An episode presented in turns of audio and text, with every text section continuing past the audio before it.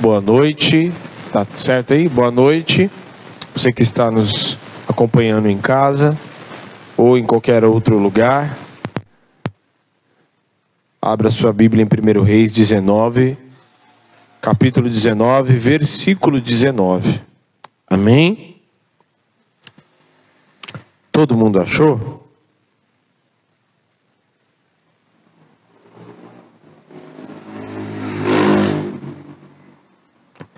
Primeiro Reis 19, 19.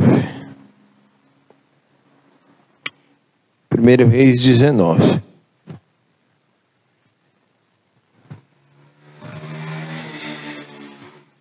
Acharam? Diz assim: Elias saiu dali e encontrou Eliseu, filho de Safate e que estava lavrando com doze juntas de bois adiante dele. E ele estava com a décima segunda junta. Elias passou por ele e lançou o seu manto ou a sua capa sobre ele. Então Eliseu deixou os bois, correu atrás de Elias e disse: Deixa-me beijar o meu pai e a minha mãe, e então o seguirei. E Elias respondeu: Vai e volte, pois você já sabe o que fiz com você. Eliseu voltou para trás, pegou as juntas de bois e os sacrificou.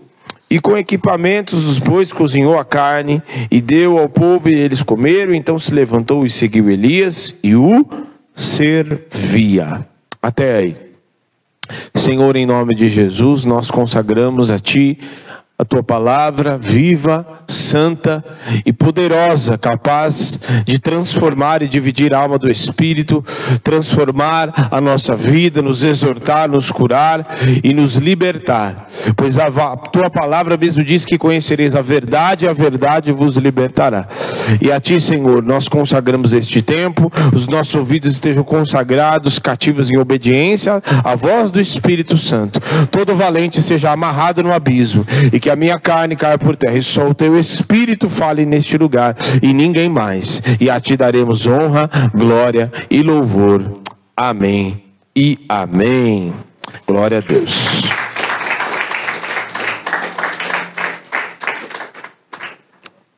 Amém, pode se sentar.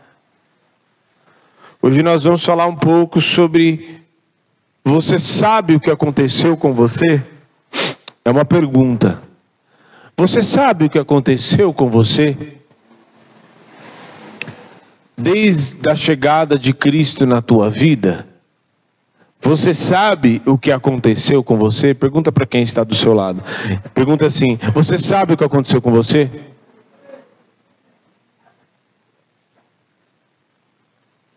Amém? Muitas pessoas elas estão na igreja, nós acabamos de ver um texto que ele narra a respeito de um encontro de Elias com Eliseu, o primeiro encontro deles. Né? E nós vemos que no decorrer da igreja, e muitas pessoas vêm e entram, saem da igreja, só que muitas delas não sabem o que aconteceu com elas. Muitas pessoas não tem noção do que aconteceu na sua própria vida. Nós vemos no texto que Eliseu, ele recebe o chamado de Deus, não foi o chamado de Elias. Não foi Elias que chamou Eliseu. Guarde bem isso. Porque quando Elias, um, versículos anteriores, quando Elias estava na caverna, e o Senhor vai ao encontro e chama ele para fora, dizendo: Elias, que fazes aí? E aí ele se lamenta, ele conta os seus causos, conta aquilo que havia acontecido, e o próprio Senhor fala para ele que havia ainda muita obra para ele ser feita. Que no caso de Elias, Elias havia se esquecido o que havia acontecido com ele. Tanto é que ele recebe uma ameaça e ele entra, se abandona tudo, se isola. E ele havia esquecido o que havia acontecido com ele. O que havia acontecido com Elias? Havia, Elias havia sido chamado como profeta para confrontar e para levar o povo ao arrependimento, para levar a palavra, a exortação, fazer sinais, para que o povo se voltasse para Deus de novo. Porque o povo havia se desviado e havia seguido a Baal. Então Elias é enviado naqueles dias para confrontar o povo. No capítulo 17, versículo 1 de 1 Reis, você começa a ver a história, a trajetória de Elias. E Elias é enviado e ele vai, e o Senhor faz sinais através dele. Só que diante de uma ameaça, ele se esconde e ele vai para uma caverna. Ali, ele pediu a morte para si, a ponto de diante de uma grande ameaça que ele havia recebido, ele se esquece para aquilo que ele havia sido chamado. Então, ele se esconde, ele vai e fica numa caverna, e o Senhor chama ele de volta para mostrar para ele que a obra ainda não havia acabado. Que quem dá o ponto final na vida dele não é Jezabel, não era Jezabel, não era ninguém, não era nem ele mesmo mas era aquele que havia o chamado para a grande obra que o Senhor havia chamado Elias.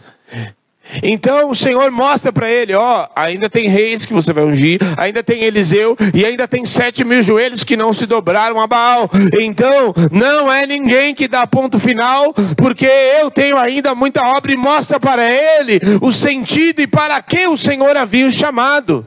Então, nada do que acontece na minha vida e nem na sua vida, de forma terrena, as circunstâncias e nem os problemas, e nem diante de grandes lutas, de grandes afrontas, tristezas, abandonos, circunstâncias e tudo aquilo que pode acontecer de ruim na nossa vida, nada disso dita o ponto final, nada disso diz para nós quem nós somos. Nada disso mostra para mim nem para você para que nós fomos chamados? Porque se você for olhar, e diante de uma afronta, diante de um problema, não, eu fui chamado então para viver nesse problema. Eu fui chamado então para viver nessa derrota. Eu fui chamado então para viver triste. Eu fui chamado para ser fraco, porque olha as situações que eu passo. Eu fui chamado para viver de ameaça, viver fugindo dos outros. Porque, ó, Jezabel me ameaçou, eu estou agora aqui nessa caverna e estou fugindo. Davi, durante muito tempo, viveu fugindo de Saul, porque Saul queria matá-lo. Não era apenas uma ameaça, ele duas vezes se desviou da lança de Saul porque Saul havia matado e jurado Davi de morte. E se ele fosse olhar diante daquilo, eh, para que, que havia, Davi havia sido chamado? Havia sido chamado como rei. Para governar os exércitos e para ser um rei, e para ser um homem segundo o coração de Deus, e para ir à frente. E se ele olhasse diante daquela circunstância e falasse, não, eu, eu, havia, eu fui chamado para viver fugindo de Saul, é, foi para isso que eu fui chamado. José foi chamado para governar o Egito, mas durante 13 anos ele viveu como escravo. Aí, quando a coisa melhorou um pouquinho, foi para casa de Potifar, depois foi para a prisão. Quando pensa que está melhorando, ele vai para a prisão. Então, se formos olhar somente diante das circunstâncias, das coisas ruins que nós vivemos, os dias maus e tudo mais, então, só que nada disso diz quem somos e para o que foi, fomos chamados. Não é por causa da cova dos leões que Daniel foi chamado para ser devorado, negativo. Daniel não havia sido chamado para viver vergonha e ser devorado e viver a vergonha e ser caluniado. E nem os homens lá, os amigos dele, dentro da fornalha. E nem para viver ser ameaçado de morte, porque eles também, durante um período, o rei Nabucodonosor teve um sonho, enfim, teve um alvoroço na Babilônia, ninguém conseguia desvendar nada dele, do o sonho que o rei havia tido. E aí ele falou assim: quer saber? Se ninguém desvendar, na verdade, assim, se ninguém não, eu vou mandar exterminar todos os sábios da Babilônia. E aí Daniel vai, se dobre, curva e vai à oração. E os, o Misael, Ananias e Azarias também foram buscar o Senhor. Opa, peraí, nós não fomos chamados aqui para isso. Porque desde o primeiro dia nós buscamos a presença do Senhor, e ao invés de comer das iguarias do rei, ao invés de comer do melhor que tinha na terra, nós preferimos nos consagrar e nos separarmos para o Senhor. Espera aí, as coisas não são do jeito que elas devem, não são do jeito que elas aparentam ser. Elas são do jeito que Deus determinou para ser. As coisas não são do jeito que elas parecem ou que aparentemente elas estão parecendo. Elas são do jeito que Deus quer. Foi para isso que nós somos chamados. Fomos chamados para fazer aquilo que Deus nos chamou para fazer. E para estar no propósito dele, não diante das aparentes derrotas, aparentes perdas e ali, o que, que nós vemos? Que Elias, então, diante daquilo, ele vai, o Senhor relembra ele, traz de volta a lembrança, traz de volta a lembrança de Elias para o que ele havia sido chamado que a obra ainda não havia sido terminada, ele vai, logo em seguida ele se encontra com Eliseu e ele joga a capa para Eliseu. Ele não fala nada. E é muito interessante como existe uma linguagem espiritual que muitas vezes é, ela não tem fala. Uma linguagem espiritual que não tem fala, não tem muitas vezes muitas palavras, não tem nada. E muitas vezes o Senhor vai nos usar e muitas vezes vai se comunicar conosco através disso. E nós, você está ali, porque às vezes a gente está esperando um profeta, esperando um anjo, e muitas vezes o Senhor vai apenas apontar o dedo, muitas vezes vai te dar um abraço. Muitas vezes vai derramar um óleo sobre a tua cabeça. E aqui ele vai e simplesmente joga a capa. E foi algo tão assim. Há uma conexão espiritual, porque o próprio Espírito vai testificando o que está acontecendo, que ele lança a capa e Eliseu entende o que havia acontecido. E ele fala: Ó, eu posso, pelo menos, para não sair assim avoado, Pode, mas vá lá, resolve o que você tem para resolver, porque você já sabe o que aconteceu com você. Você já sabe o que aconteceu com você. Nos dias de hoje, muitas pessoas elas cometem e vivem numa vida pecaminosa, vivem numa vida deliberadamente, numa vida que não agrada a Deus numa vida de altos e baixos, com relação à sua vida espiritual, sua santificação, porque elas ainda não entenderam o que aconteceu com elas, elas não entenderam que Cristo derramou o seu sangue. Elas olham e vê como mais uma coisa legal, elas não olham para a cruz e vê que foi algo que mudou tudo. E muitas vezes invalidam aquilo que está acontecendo, aquilo que foi feito na cruz. Não invalidam o sacrifício, mas invalidam na sua vida. Você e eu precisamos entender o que aconteceu comigo e com você. Um preço foi pago por mim e por você. A graça nos alcançou. A graça de Deus, que é um favor imerecido, não merecemos, mas por causa do Cordeiro de Deus, que tira o pecado do mundo, nos fez merecedor, porque todas as vezes que o diabo, todas as vezes nas afrontas, nas perseguições, nós olhamos para nós e não enxerga, ele olha para nós e não enxerga o pecador, aquele enxerga o sacrifício de Jesus. E a ira de Deus não vem sobre nós, porque quando Ele olha para nós, não enxerga o pecador, aquele que fez isso ou aquilo, mas enxerga o sacrifício que foi pago.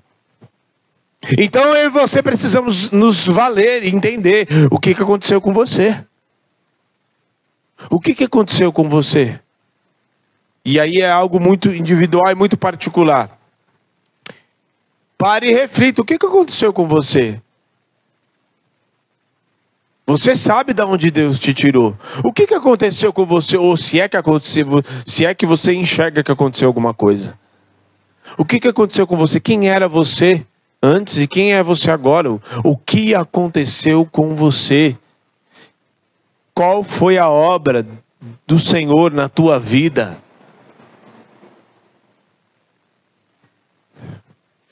Qual foi a obra do Senhor na tua vida? Que você estava lá e uma mão foi estendida para você. Ou ao longo da sua caminhada, várias mãos foram estendidas. Então, nós precisamos entender o que aconteceu conosco. Às vezes você não simplesmente, eu já vi várias histórias de pessoas que receberam um abraço que foram tocadas, que foram tocadas pelo Espírito Santo, que muitas vezes no momento da adoração foram curadas, foram 100% libertas, que no momento de um no momento de uma adoração, no momento em que o mover do Espírito estava ali sobre a igreja, Naquele momento, sem ninguém pôr a mão, sem ninguém tocar, sem ninguém rodopiar, sem ninguém orar língua, sem ninguém falar nada, o próprio Espírito tocou, porque a linguagem dele é essa. É que sem necessidade muitas vezes de ninguém falar nada, sem necessidade de ninguém falar nada, de repente você abandona o pecado. Sem necessidade de ninguém falar nada, você simplesmente muda o teu jeito de ser e, e começa a mudar a tua vida. E sem necessidade de ninguém dizer nada, de repente você fala e de um dia de manhã você acorda e simplesmente fala: "Não, isso aqui não é mais para mim. Essa vida não é mais minha." De repente você acorda um dia e fala assim: "Não, Chega, basta, eu não quero mais essa vida. Eu preciso ser deixar de ser orgulhoso. Sem ninguém falar nada. Porque a cada contato com Ele, a cada contato com o Espírito, a cada momento que nós nos envolvemos com Ele, Ele simplesmente coloca o querer e o efetuar dentro de nós, para que nós sejamos a cada dia aperfeiçoados. Então, naquele dia de manhã, Eliseu acordou. E talvez todos os dias ele tinha uma rotina. E ele acordava de manhã, ia lá, tomava o seu café, e junto de boi para fazer. Tem que acordar muito cedo. E aí ia lá, e levava os bois para lavar, lavrar a terra e tal. E fazia tudo aquela rotina de manhã, voltava para casa e tal. Num determinado dia, ele acordou e naquele dia Eliseu não iria mais voltar para casa.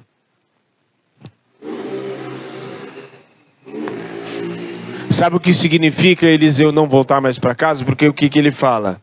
Ó, oh, é, você sabe o que fez com, você sabe o que aconteceu com você? Vai lá, faz o que você tem para fazer. Ele foi, acabou com tudo, fez uma churrascada e tal. Beleza, gente, festa de despedida. Uhul! Tchau. Não vou ver mais vocês, talvez eu passe por aqui, mas aí vocês vão me ver de um outro jeito. E glória a Deus. Mas a partir de hoje eu estou seguindo, porque eu sei o que aconteceu comigo. A partir de hoje, eu não volto mais para cá e eu não vou ser mais boiadeiro, não vou lá mais lavrar boi nenhum, porque eu sei o que aconteceu comigo. Isso significa que eu não volto mais para trás, eu não tenho mais rota de fuga, eu não tenho mais plano B na minha vida, porque eu sei o que o Senhor fez com a minha vida. Talvez você tenha planos B rotas de fuga. Ah, eu tô aqui na presença, se não der certo,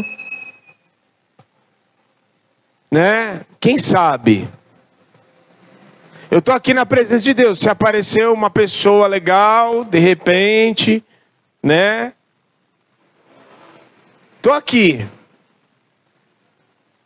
E talvez muitos de nós que estamos aqui, muitos de vocês que estão aqui, talvez se você talvez não estivesse mais aqui se você tivesse o dinheiro que você gostaria de ganhar.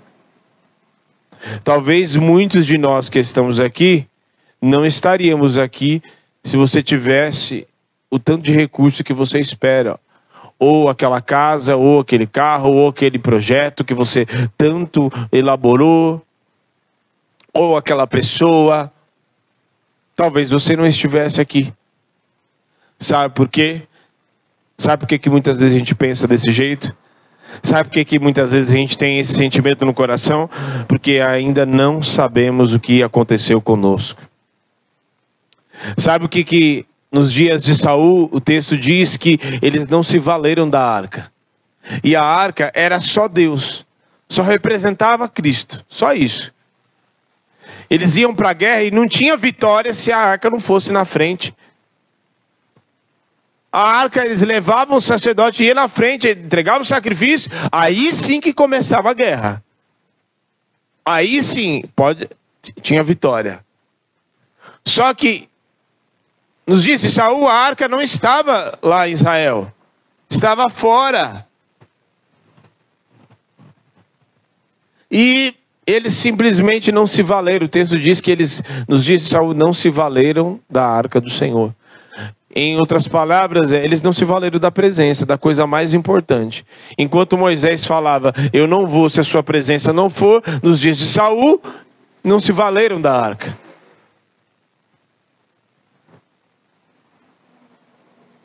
Como que muitas vezes a gente se conduz a nossa vida sem a presença? Passa um dia sem sentir a presença de Deus, passa um dia sem orar, sem ler a Bíblia, sem buscar a Deus. Como que você consegue? Ah, eu não tenho tempo. Ah, pastor, como que você consegue é, fazer tudo isso e orar e buscar? Eu quero que eu te pergunto. Como que você consegue fazer tudo que você faz na tua vida sem a presença de Deus? Eu que te pergunto, como que você consegue fazer tudo que você faz, trabalhar, fazer tudo o que você faz, cumprir todas as responsabilidades que você tem, sem buscar a Deus, sem buscar a presença, sem sentir o alívio que você precisa e que só o Espírito pode te dar.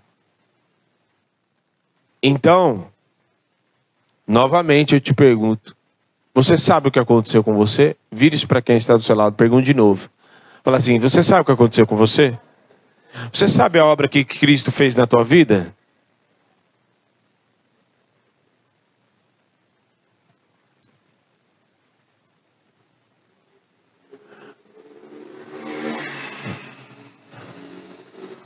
que você vem na igreja? Ah, é. Sei não, pastor. Sei, é. Palavra legal, louvor bacana. Tem umas pessoas legais lá. Eu choro às vezes, mas sei te dizer não. Uma das coisas mais negligenciadas pelas pessoas nos dias de hoje é a comunhão. Certo? E para que, que você foi chamado? Primeiro, você foi chamado, aliás, é, Primeira coisa que você foi chamado, primeira coisa que aconteceu com você, você foi lavado e remido no sangue do Cordeiro, você foi salvo. Ponto. E isso ninguém pode anular. Nem demônio, nem nada, ninguém pode. Essa é a primeira coisa que aconteceu com você. Se é que você foi salvo. Se é que você confessou Jesus como Senhor e Salvador. Se você fez isso, você foi salvo. Amém? Amém. Você foi salvo. E até o presente momento você está salvo. E eu espero que você permaneça salvo até a volta do Senhor. Amém. Essa foi a primeira coisa que aconteceu com você. O sacrifício de Jesus, o sacrifício irrevogável, o sacrifício único e perfeito de Cristo, derramado o seu sangue pela tua vida, justificado. Justificado. Por que justificado? Porque, novamente, o texto diz eh, que nós somos santificados, justificados e purificados. Por que justificados? Porque quando o Senhor olha para nós, e quando nós estamos na presença, santificados, o Senhor olha para nós e enxerga o sangue de Jesus. E quando o acusador dos nossos irmãos, que é o, que é o diabo, vai nos acusar e eh, falar de dia e de noite, nos acusar dos pecados, o Senhor, o Jesus, que é o nosso advogado, fala: O meu sangue está sobre ele. Não, aqui o tanto de dívida que ele tem. Ele fala, pega e rasga, rasgada a cédula de dívida, o meu sangue está sobre ele. Nós somos justificados por causa dele. Por quê? Porque o que nós merecíamos era a ira de Deus. Nunca se esqueça disso. Quem, vou te fazer uma pergunta: quem, quem matou Jesus? Quem se arrisca? Quem matou Jesus? Quem você acha que matou Jesus? Além dele mesmo, né? Mas quem você acha que matou Jesus? Quem matou ele? É? Não se assuste. Foi o próprio Pai que matou Jesus. O próprio Deus Pai matou Jesus. Por quê? Porque havia um problemão grave. Problema do quê? Do pecado. De toda a humanidade. Um pecado. E a justiça precisava ser satisfeita. Por quê? Por causa do pecado, o homem entrou em degradação moral, espiritual e tudo que, tudo que você possa imaginar, desde o Éden até os dias de hoje. Mas até Cristo, a ira de Deus viria sobre a humanidade. Só que na plenitude dos tempos, o Verbo que se fez carne se manifestou. E ele cumpriu o seu chamado e tal, e na cruz a ira de Deus foi descarregada integralmente sobre Cristo por causa do meu, do seu e de toda a humanidade, o pecado de toda geral que era para vir sobre mim, sobre você, veio sobre ele. Por isso ele diz: Pai, se possível, passa de mim esse cálice, não seja feita todavia a minha, a minha vontade, mas a tua. E quando ele disse está consumado, significa a justiça de Deus foi cumprida em Cristo. O juízo que foi derramado do cálice da ira de Deus e a justiça foi cumprida em Cristo. Logo, quando eu e você, quando nós buscamos a presença e nos arrependemos, estamos na presença, pode vir o diabo nos acusar e pode acontecer o que for. Quando olha para nós no mundo espiritual, o sangue de Jesus sobre a minha vida e sobre a tua vida. Por isso você precisa entender o que aconteceu com você.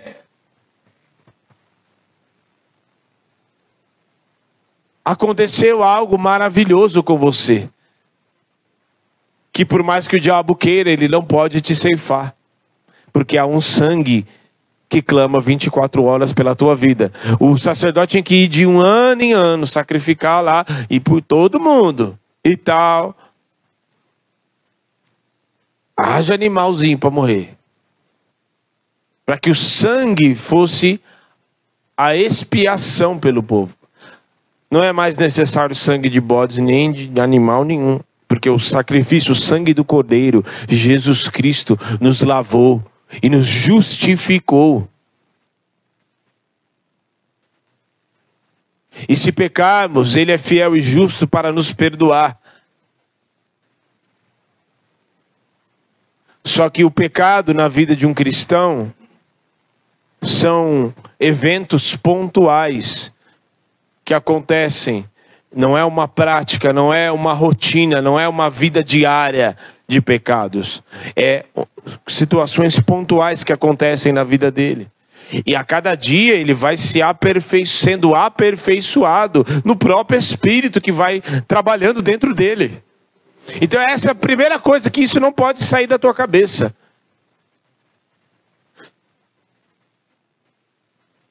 Você sabe o que aconteceu com você agora. Segunda coisa, o que aconteceu com você? Você foi chamado. Chamado para quê?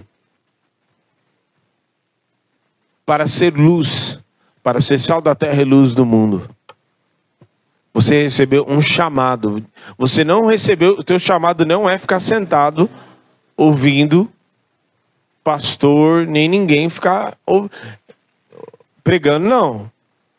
Você pode, faz parte, todos nós devemos sentar e ouvir e aprender e tal. Mas você precisa botar em prática aquilo que você recebe, porque você não foi chamado apenas para ser telespectador. Você foi chamado para fazer uma obra, para ser sal da terra e luz do mundo. Quando Eliseu, quando Elias joga a capa sobre Eliseu, você vê que é uma linguagem que ninguém falou nada. Ele, você já sabe o que aconteceu com você. Vai, meu filho, vai lá. E ele foi e tal, e nunca mais voltou para lá. O que significa isso? É eu me dispor a, ser, a servir ao Senhor e a seguir a Cristo. E na minha caminhada diária, seguir ao Senhor, tomar a minha cruz negar a mim mesmo e seguir a Ele. E nunca mais ter rota de fuga, e nunca mais voltar atrás, e nunca mais deixar nada. Tanto é que ele queimou tudo e deu fim em tudo, para que não tivesse nada que fosse. Eu não tenho mais nada que resolver aqui. Isso significa que tem amizades, tem lugares que não, você não tem que não tem mais nada a ver com você. Tem, tem assuntos que não tem mais nada a ver com a tua vida. Tem pessoas que não tem mais nada a ver com você. Tem lugares que não tem mais nada a ver com você. Você não, te, você não percebeu ainda? Que você não se sente bem mais com determinadas conversas? Tem planos que você tinha e que não tem mais nada a ver com a tua vida, porque já o Senhor já virou a chave na tua cabeça. Não tem mais nada a ver. O que aconteceu com Pedro? Ele havia sido chamado, o Senhor, pouca, pouca, poucas palavras, e na maioria dos discípulos foi assim: me segue, vem e me segue. Mateus estava lá no coletoria de impostos, Vem, me segue. Sim, levantou, largou tudo e foi embora. Com Pedro, mesma coisa. Ah, largou as redes, foi e seguiu ele. E aí, Pedro, depois de Jesus foi, né? Jesus já havia ressuscitado, só que eles ainda não tinham percebido. E aí, e, e vamos, vamos pescar? Vamos. Só que não tinha mais nada a ver com eles aquilo. Não tinha mais nada a ver, porque o próprio Senhor Jesus já havia falado: é, Eu vos farei pescadores de homens. Eu vou usar aquilo que vocês fizeram a vida toda, só que na verdade agora eu vou virar a chave na cabeça de vocês e agora vocês não vão mais pescar, pescar peixe. A obra que vocês têm para fazer é muito maior. Não adianta você voltar a fazer o que você fazia antes. O Senhor já te chamou. E vai chegar uma hora que determinadas coisas vão continuar na tua vida e você ainda vai, né, pessoas ali e tal, mas vai chegar um momento que basta. É, tem determinadas pessoas que não vão mais caber na tua vida. Chegou o um momento que Ló caminhou com Abraão. Ficou ali e tal, até que chegou o um momento que Abraão falou assim: Ó, você vai para a direita, eu vou para cá, e não tem mais jeito. Não tem mais como eu caminhar com você, não tem mais jeito, não tem mais como. Um outro tempo, é chegado um outro tempo, um outro ciclo nas nossas vidas. E você precisa saber o que aconteceu com você. Muitas vezes Deus vai te chamar e vai usar muitas coisas. Porque ali, quando Pedro nega Jesus, Jesus não fala nada com ele. Fala alguma coisa? Não. O que, que ele faz? Só olha. E o olhar de Jesus constrangeu Pedro, a ponto dele entender o que havia acontecido e chorou amargamente, porque ele havia entendido, e a ficha caiu, porque ele foi dar uma de bonzão e tal. Não, que isso, eu não vou te negar, eu vou até a morte, eu vou contigo. Quando o som da trombeta tocou pela terceira vez, aliás, quando o som da trombeta tocou, Pedro, foi exatamente no momento que Pedro havia negado Jesus três vezes. E aí ele se lembrou: meu, o que ele falou era verdade. E eu pagando de bonito lá, achando que eu era o tal, e o que ele falou era verdade. Não adianta. Não adianta você voltar e querer fazer, e querer se, enca se encaixar, e querer se enquadrar em projetos, em querer se enquadrar em um sistema, em uma forma religiosa de fazer as coisas. Não adianta você se enquadrar no padrão que o mundo tem e que você quer, quer ser bonitão e se encaixar aqui, mas quer estar tá lá fora também bonitão. Não adianta. Não adianta. Sabe por quê? Porque Jesus disse: o homem foi lá, vendeu tudo e juntou uma grana e juntou tudo. E aí ele disse: Louco, amanhã pedirão a tua alma e o que é que você tem preparado? O que, que você tem preparado quando vier pedir a tua alma? A tua alma vai estar lavada e remida com o sangue do cordeiro? Ou vai estar emporcalhada com as coisas lá de fora e contaminação e tudo aquilo que não presta? Então não adianta você querer se enquadrar, não, simplesmente se lance na presença do Senhor, confia nele, entrega o teu caminho ao Senhor, confia nele e o mais ele fará. Por isso, nesta noite, você precisa entender e sair daqui de uma vez por todas entendendo o que aconteceu com você. Você foi lavado e remido no sangue do Cordeiro e você foi chamado para ser sal da terra e luz do mundo. Você foi chamado, o Senhor derramou uma capa, não uma capa física, mas uma capa, um manto espiritual sobre a tua vida, de modo que você é protegido. O Espírito Santo habita dentro de você. Você tem a sombra do Onipotente que está sobre a tua vida. De modo que muitas coisas já era para ter tocado na tua vida e não tocou porque tem joelhos que oram por você, porque o Senhor tem misericórdia da tua vida, porque muitas coisas já era para ter acontecido de pior com você. Mas o Senhor, por sua infinita misericórdia, não permitiu. E está te dando tempo. Por isso, também o Senhor está te chamando para você saber, porque assim, como Elias ali, vai ter momentos que você vai querer se enfiar numa caverna. Mas você precisa saber o que aconteceu com você. Você precisa saber o que aconteceu com você. Você precisa saber que o Deus Todo-Poderoso colocou a palavra na tua boca. No dia em que você não tinha nada, Ele te resgatou e te levantou. No dia em que você não tinha nada, em que você não era nada, Ele lavou com o seu sangue e te santificou. E te revestiu de poder.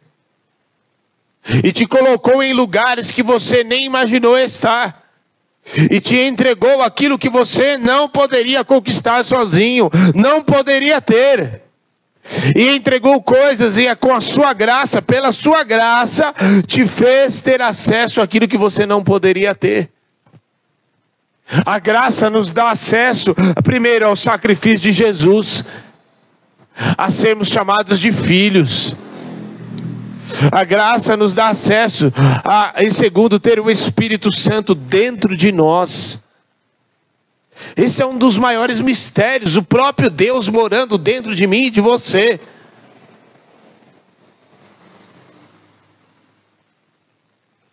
É um dos maiores mistérios, uma das maiores maravilhas não é nenhuma arte que foi feita nessa terra, nenhuma paisagem. A maior maravilha é o Espírito Santo habitar dentro de um vaso de barro. E a, o próprio apóstolo Paulo diz que o, é vaso de barro mesmo, e a excelência está naquele que está dentro do vaso, para que o vaso não se glorie na sua própria glória, para que ele reconheça que o mais precioso que existe está dentro dele. Então você foi chamado e a graça te alcançou, porque o Espírito Santo está dentro de você. E terceiro, ele te fez ter acesso através da graça a dons espirituais, a coisas que ele usa você para fazer, a coisas que ele te dá acesso a ter nas tuas mãos de forma palpável, a coisas que ele te faz ter acesso a curas, a milagres, a prodígios, a sinais, para que você olhe e veja que ele te deu e que ele te chamou para viver as maravilhas do reino em nome de Jesus. Amém. Vamos nos colocar de pé.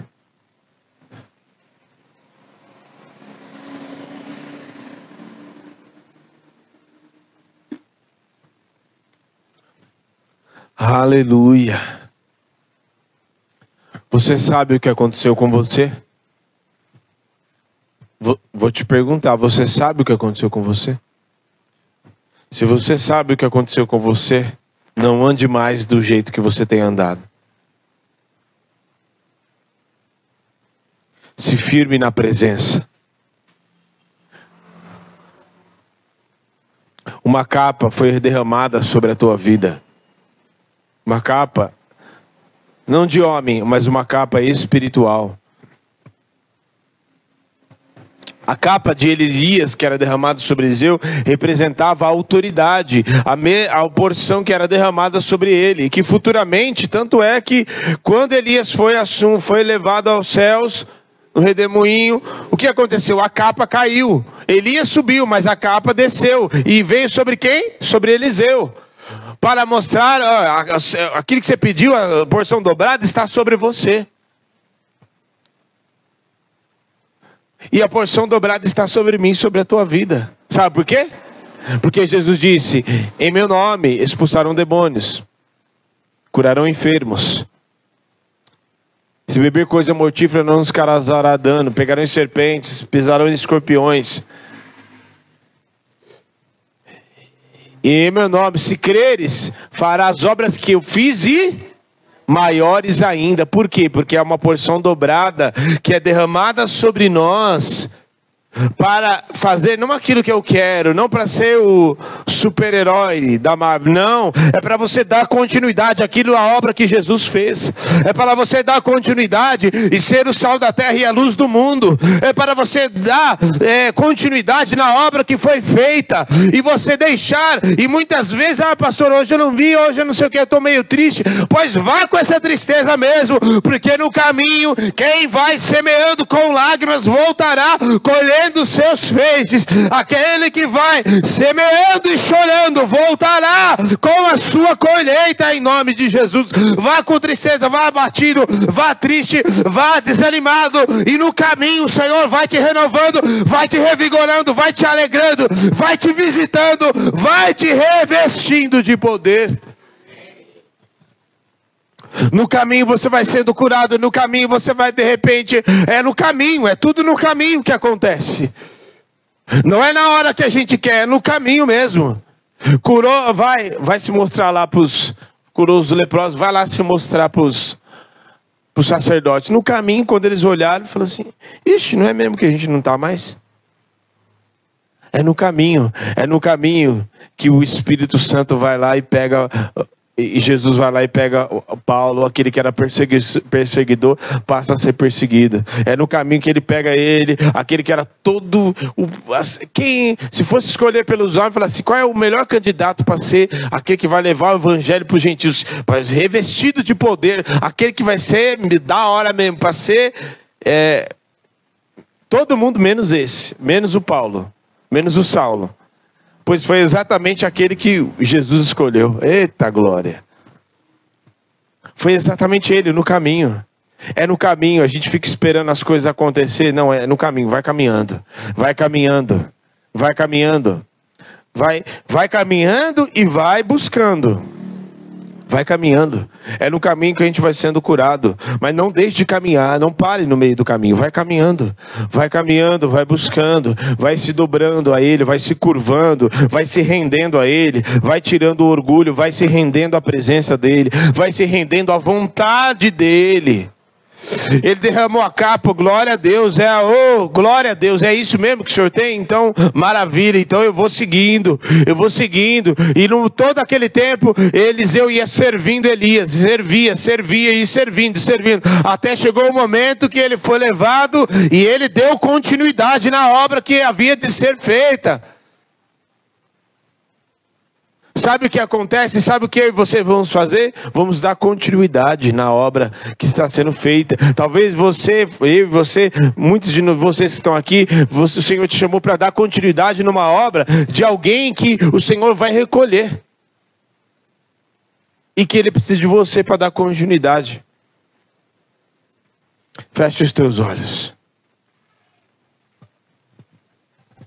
Comece a orar agora e se render à presença do Senhor e se render àquilo que Ele quer fazer na tua vida. Se renda. A palavra é se renda. Vamos nos render. Eu me rendo aos teus pés. És tudo que eu preciso para viver. Se renda. Se renda à vontade dele. Queima essas juntas de bois, esquece. Apaga isso. Deixa para trás. Não vá querer se encaixar onde você não, não o Senhor já te, te tirou dali. Não vá querer se encaixar em um conceito, em uma capa religiosa que o Senhor já tirou, já, já te tirou dali. O Senhor não quer isso mais sobre a tua vida. Não queira se encaixar mais em uma forma, em um ritual religioso, em um sistema, em uma fórmula. O Senhor não está em fórmulas. Em nome de Jesus, tira essas fórmulas, tira esse jeito. Eu sei o que aconteceu comigo. Eu sei o que aconteceu comigo, Senhor. Eu sei. O Senhor me lavou com o seu sangue e me resgatou quando eu não era nada. Eu não era ninguém. E continuo não sendo, mas hoje eu tenho o Espírito. Hoje eu tenho o teu Espírito dentro de mim. Hoje eu tenho a maior de todas as preciosidades dentro de mim. Eu não estou do jeito que eu gostaria, mas a coisa mais importante da minha vida eu tenho. O prazer de te adorar, o prazer de estar contigo, o prazer de sentir a Sua presença, O prazer de todas as vezes que eu olho e vejo o sacrifício, eu vejo que a minha vida foi transformada e nunca mais voltará a ser o que era antes. Nunca mais, nunca mais. Muito, nunca mais eu voltarei a ser quem eu era. Pois o Cordeiro de Deus me alcançou, o sangue dele está sobre mim. Oh, aleluia, eu sei o que aconteceu comigo. Eu sei o que Jesus fez por mim. Aquele sacrifício na cruz, aquela cruz era para mim. A ira de Deus era para vir sobre mim, mas Ele me alcançou. A morte era para estar sobre a minha vida, mas Ele me alcançou. Oh, aleluia! Eu era vazio e oco por dentro, cheio de morte e de imundícia, mas agora a vida abundante me alcançou e eu não estou mais vazio mas o Espírito habita em mim. Eu não estou mais sozinho, eu não estou sozinho, eu não estou sozinho. Eu tenho um Deus, eu tenho um Deus, eu tenho um Deus, eu tenho um Deus que está comigo. Ah, eu me rendo, eu me rendo aos teus pés. Ah, aleluia, aleluia, Ele está aqui. Ah, eu sei, eu sei o que aconteceu comigo. Eu sei, eu sei quem me chamou. Eu sei quem me chamou não foi carne nem sangue. Oh, mas foi Ele que me tirou por detrás das malhadas e me colocou na Sua presença e no Seu altar, para que todos os dias eu possa o servir e todos os dias eu posso estar na comunhão. Ele me chamou e tirou da solidão, me colocou na comunhão. Ele te tirou da comunhão e te colocou. Ele te tirou da solidão. Ele te tirou do daquele que andava solitário e te colocou na comunhão e te inseriu na videira e te colocou no corpo de Cristo. Para você andar junto, para você não andar sozinho. Espírito Santo, em nome de Jesus, eu sei o que aconteceu comigo. Em nome de Jesus, o Senhor é a coisa mais preciosa que já aconteceu comigo. Foi o Espírito Santo morar em mim, habitar em mim, não apenas como visitante, mas morar em mim Oh, aleluia. Aleluia. Você sabe o que aconteceu com você. Antes, quantas coisas habitavam dentro de você. Quanta porcaria habitava dentro de você. Quanta mentira habitava dentro de você, quanta imundícia, quanto pecado, quanta sujeira. Oh! Quantos enganos, quanta morte. Mas hoje o Espírito Santo, oh aleluia, aleluia, aleluia, rebaixa mais dedo recalalabas. Aleluia, aleluia. Ele te chamou, ele te chamou, ele te chamou. Ele colocou um cântico nos teus lábios. Aleluia, ele colocou um cântico nos teus lábios. Ele colocou um cântico nos teus lábios. Ah, ao invés de cinzas. Aleluia, aleluia. Aleluia. Aleluia. Em nome de Jesus. Aleluia. Aleluia, o Espírito do Senhor está sobre mim, porque o Senhor me ungiu para pregar as boas novas, foi para isso que o Senhor te chamou. Oh, para pregar as boas novas aos mansos, e enviou-me a restaurar os contritos de coração, a proclamar a liberdade aos cativos e abertura de prisões aos presos, a pergoar o ano aceitável do Senhor, é dia da vingança do nosso Deus. Oh, a consolar os que estão tristes, a ordenar a seca dos tristes em Sião, ao invés de cinzas, vestes de cinza, óleo e gosto de alegria. Oh, por tristeza, vestes de louvor ao, ao invés de espírito angustiado, a chamar árvores de justiça a plantação do Senhor.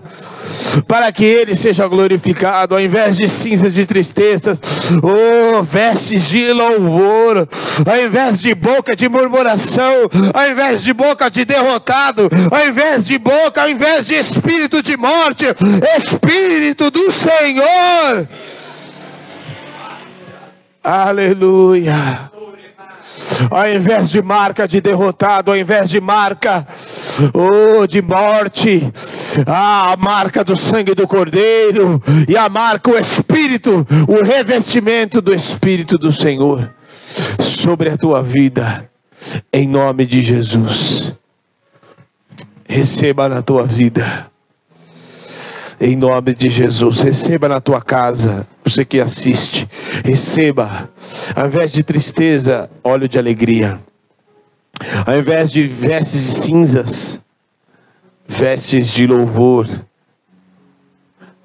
ao invés de espírito angustiado, receba o revestimento do Espírito do Senhor sobre a tua vida, em nome de Jesus. Deus abençoe. Amém.